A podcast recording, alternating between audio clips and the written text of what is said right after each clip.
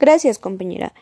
Continuando con la explicación del tema, y según los autores Bolman y Dell, existen cuatro razones por las cuales se genera una lucha de poder dentro de una institución educativa. La razón número uno son los motivos ideológicos o científicos, es decir, aquellos conflictos que se generan por opciones pedagógicas diferentes o ideales de organización de escuela distintos. Muchas veces se generan cuando ingresan nuevos docentes a la institución.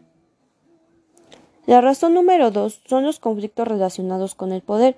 Estos se dan cuando el personal no está de acuerdo con las decisiones que toma su jefe, ya sean por los horarios o por estrategias de trabajo distintas. La razón número tres está relacionada con la estructura y la forma de trabajo. Estos conflictos se generan cuando alguna persona no está en un área acorde a sus aptitudes y por ende no trabaja en un 100%. Y por último, la razón número cuatro son las cuestiones personales e interpersonales.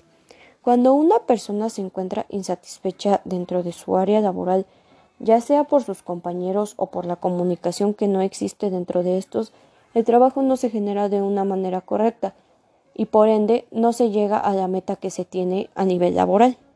Los conflictos antes mencionados siempre se encuentran presentes dentro de un área de trabajo. Sin embargo, debemos tener en cuenta que estos siempre tienen una solución, siempre y cuando las partes involucradas estén de acuerdo lleguen a la misma. Gracias y ahora doy apertura a mi siguiente compañera.